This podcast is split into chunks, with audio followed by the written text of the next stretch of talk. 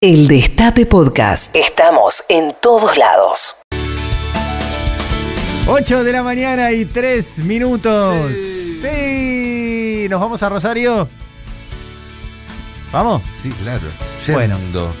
La pasamos a buscar a Juli Estrada, que juega de local en Rosario, y vamos para allá. Buen día, Juli, ¿cómo estás? ¿Cómo andamos? Bien, ¿y vos? Muy bien. Ay, qué ganas de ir para Rosario. Vos sabés que creo que voy a visitar a mi familia en breve, así que Vamos. invitados. ¿Hay lugar? Ahí lo- sí. Si hay una piecita y una parrillita, nosotros estamos. Hay que hablar con mi mamá, Hay que hablar con mamá. ¿Cómo se llama mamá? la Julia? jefa de, de la, de la situación, Alicia. Alicia. Eh, Alicia, dale. Seguro que está escuchando. Alicia, ¿no tenés un colchoncito para Claro. tirarnos ahí? ¿Cocina rico, Alicia? Cocina, ahora es cocina vegano. Bueno, Yendo. Está, está en la mí. onda, está en la onda arroz maní, muy bien. eh, Bueno, Alicia, mucha yo, verdura. yo te puedo enseñar muchas recetas, Alicia. Sí. Estaría, esta- no, no estaría mal porque le falta lo dulce. Ahí está. que- Ahí va. Bueno, bueno, un beso grande, Alicia. Bueno, Juli, vamos a hablar de la deuda de la provincia de Buenos Aires. Re- El Sí. anuncio ayer de Axel Kicillof. Explícanos un poco de qué se trata. Bueno, efectivamente se logró después de mucho tiempo. Este canje había iniciado la renegociación en abril del 2020. Estamos hablando de un acuerdo larguísimo que logró cerrarse finalmente ayer. 98% es la aceptación de los acreedores. Mm. Axel habló de acuerdo con cierre unánime. Muy buena la aceptación. En una provincia que, re- recordemos un poco, hay toda una estigmatización, una caracterización del gobierno provincial de este súper radicalizado, que no se sienta a dialogar, que no sé, que con los acreedores es demasiado duro o excesivamente duro. Y en realidad lo, la historia, digo, los que seguimos de cerca, los que hablamos con Pablo López, que es el ministro de Hacienda de la provincia, sabemos que el diálogo nunca se interrumpió que además la provincia siempre tuvo, como ha tenido también la nación, eh, una concentración de, de deuda relevante en algunos fondos específicamente que han eh, siempre condicionado los porcentajes de aceptación. Ustedes saben que es igual que en naciones, donde uno tiene que lograr determinados porcentajes de aceptación. Bueno, eh, eso finalmente se resolvió. Los números además son muy interesantes porque es parecida en algún punto a la reestructuración de Guzmán. ¿En qué sentido? En, en lo que se podía hacer y lo que se logró hacer, que es aliviar de acá al 2027, porque la deuda además va a seguir venciendo durante más tiempo, en 4.600 millones de dólares, multiplican por tres, o sea, extienden los plazos de repago. Siempre sepan que en una reestructuración uno puede mejorar el capital, es decir, pagar menos capital, mejorar los intereses, pagar menos intereses y además extender los plazos para pagarla en más tiempo. Eso además se logró y eh, se redujo lo que es el costo de los bonos bajo ley extranjera, que era la mayor carga. Acá es como si se hubiera aplicado una receta, porque uno va a la provincia y encuentra lo mismo. Subió el peso de la deuda en dólares con Vidal a casi el 80%. En cuatro años, este dato realmente es impactante. En cuatro años Vidal emitió deuda por el doble de lo que se había emitido en los ocho años anteriores, ¿no? En los dos gobiernos que la precedieron. O sea, el- Entonces, en, en cuatro años el doble de lo que emitió Scioli. Sí, exactamente, pero en ocho. Sí, sí. O sea, ya lo hizo. Es la vertiginosidad de, de las emisiones de dólares. En donde, permítanme decirlo, porque yo, yo sé que, no sé, Ari, si vos habías participado también de esa investigación, pero Eladio Quintana, el que es el, el hermano de Mario Quintana, fue muy partícipe de la colocación de deuda en provincias. Hubo también ahí un negocio, porque sepan que siempre hay eh, quienes colocan la deuda quienes colocan la deuda se llevan siempre una comisión. Y ahí bueno se les ofrecía a las provincias durante el macrismo que coloquen deuda en dólares. Bien deuda en dólares que sabíamos que en algún momento había que hacer esta reestructuración y además los dólares siempre iban a salir de un lugar que es el Banco Central. Eh, las provincias iban a tener que ir a pedirle dólares al Banco Central. Sí. igual que las empresas privadas ¿eh?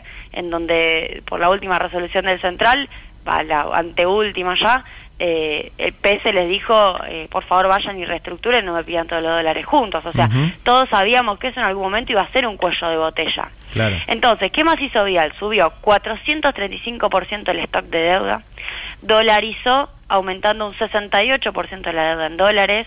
Esta es la, más- la que más duele, de 5.400 más o menos millones de dólares a 9.100 millones de dólares.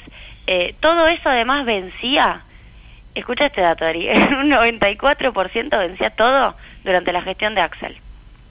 O sea, la deuda que dejó Vidal estaba concentrada en sus vencimientos durante la gestión de Axel. Casi lo mismo a nivel nacional. La deuda que tomó Macri tenía un altísimo nivel de concentración, no del 94%, pero muy alto también, durante la gestión de Alberto Fernández. La del fondo podemos decir que sustancialmente.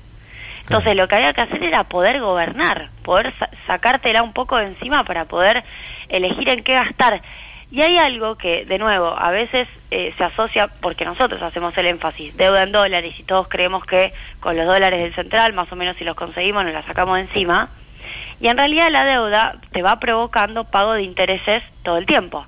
Por ende, la deuda convive y compite con los gastos corrientes de todo lo demás. Y hay un gráfico muy interesante que, que también divu- divulgó la provincia ayer, que es qué pasó entre 2015 y 2019 con cuatro rubros. Servicio de deuda, aumentó 122%. Pero al mismo tiempo, esto es, esto es en pesos, ¿eh? en el presupuesto. La, la pelea detrás de la deuda se da en el presupuesto, que es cómo hago para pagar los intereses. Si vos aumentaste 122% el pago en servicio de deuda, servicio de deuda son los, los intereses, no los pagos de capital. Bueno, significa que tuviste que sacarle a otra partida. Bueno, le sacaron 18% de educación y cultura, 8,4% cayó salud, 24,7% cayó seguridad. Claro. Bien, detengamos en la segunda, 8,4% se redujo el gasto en salud. Mi- en contexto de pandemia esto tiene otra relevancia, mientras que aumentaba 122% servicio de deuda. Este, gobernar es elegir. Vos tenés que elegir Sí. en qué gastar. Entonces, sacarte esto de encima, al menos no, no resolverlo totalmente, pero lograr estirarlo en los plazos, porque, digo, sepan los que están escuchando que no, no hay condonación, no es que Argentina logra no pagar, no es que...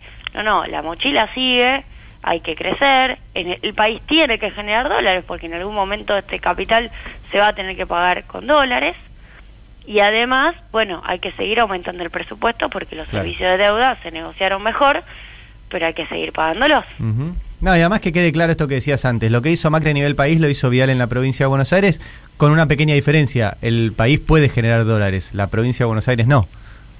O sea que no, pasa- y además, ¿para qué eh, la usaste? Que es la vieja discusión. Claro. ¿Para qué? ¿Para financiar gasto corriente en pesos? Mm. Por eso, por eso es, es increíble ahora que eh, critiquen la financiación con pesos para gastar en pesos. Claro. que es lo que hace el Estado Nacional.